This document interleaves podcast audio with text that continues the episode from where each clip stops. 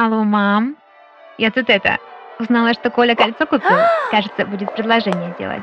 Рада, конечно, очень, но волнуюсь и уже думаю, как действовать дальше. Расскажи, как это работает. Нам просто в ЗАГС идти или как?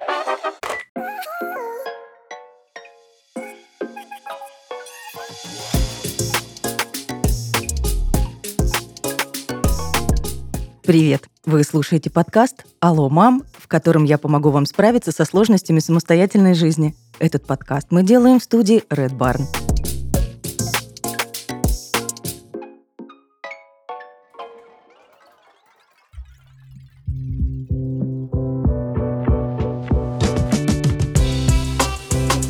Сегодня мы поговорим о приятной, но очень волнительной истории – бракосочетании. Я расскажу о том, как подать документы и какую свадьбу ты можешь организовать.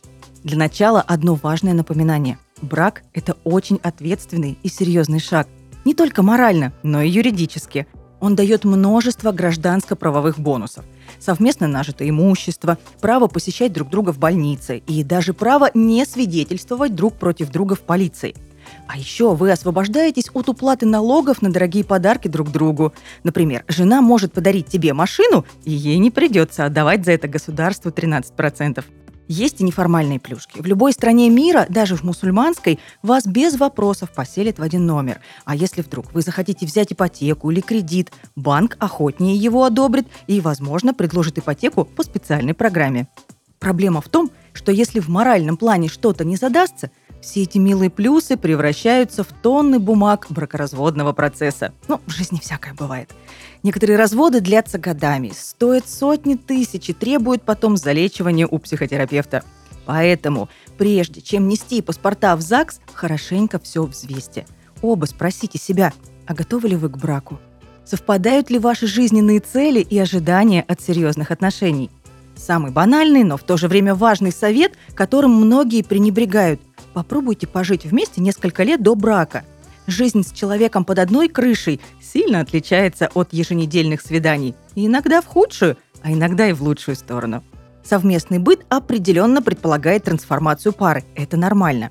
Изменения в ваших отношениях со временем естественны и вовсе не означают, что вы по умолчанию перестанете заниматься сексом и будете сутками ругаться из-за грязных тарелок.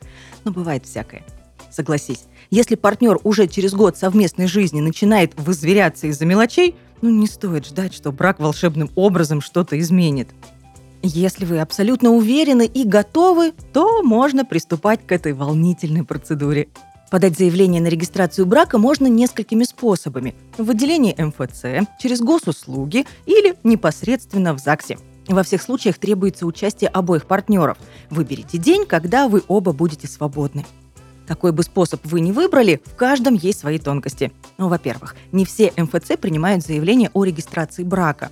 Когда присмотрите подходящее отделение, не забудьте уточнить, оказывается ли там такая услуга.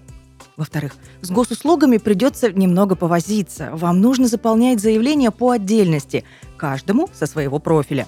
Главное сделать это вовремя. Вам нужно заполнить заявление и оплатить госпошлину за 24 часа с момента, как вы нажмете кнопку «Получить услугу». Иначе все придется повторять заново. Ну и в-третьих, если вы решили подать заявление через ЗАГС, прийти туда в любой день не получится.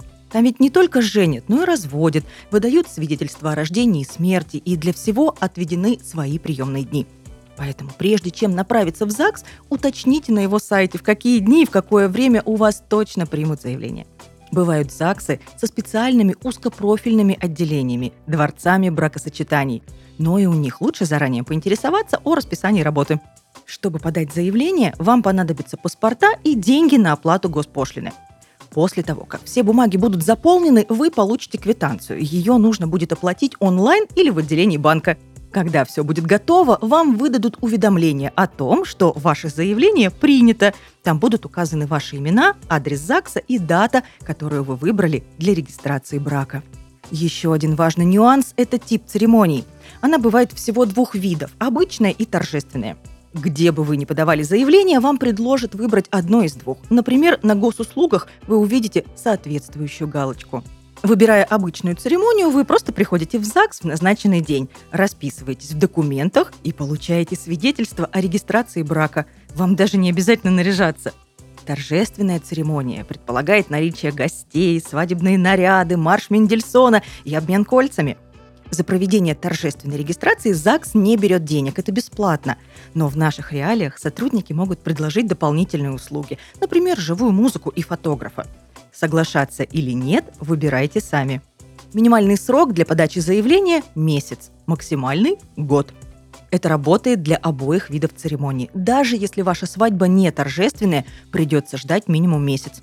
Но процесс может быть ускорен. ЗАГС пойдет вам навстречу, если есть особые обстоятельства. Беременность, рождение общего ребенка или угроза жизни одного из будущих супругов, например, тяжелое заболевание. В этих случаях брак можно зарегистрировать прямо в день подачи заявления, но у вас попросят подтверждающие документы, например, медицинские справки. Теперь поговорим о других важных моментах. Штамп в паспорте сейчас ставить не обязательно. Теперь это делается по желанию. Также устарела история и со свидетелями. Во время регистрации брака в документах расписываешься только ты и твой партнер. Даже на торжественную регистрацию брака вы можете явиться вдвоем, без гостей и свидетелей. Фамилию один из вас также может сменить по желанию, это тоже не обязательно. Если вы вдруг подавали заявление и передумали, Предпринимать ничего не нужно. Забрать принятые заявления из ЗАГСа нельзя. Просто не приходите на церемонию в назначенный день, и брак не будет зарегистрирован. И напоследок, еще один важный вопрос. Выездная регистрация. К сожалению, провести ее не получится. Выносить из ЗАГСа документы для бракосочетания запрещено. Есть исключения, например, в случае, если один из партнеров тяжело болен и не может покинуть больницу. В остальных ситуациях провести официальную выездную регистрацию нельзя. Если вы хотите провести торжественную церемонию где-нибудь на берегу моря, то придется нанять специального актера. Их услуги очень популярны.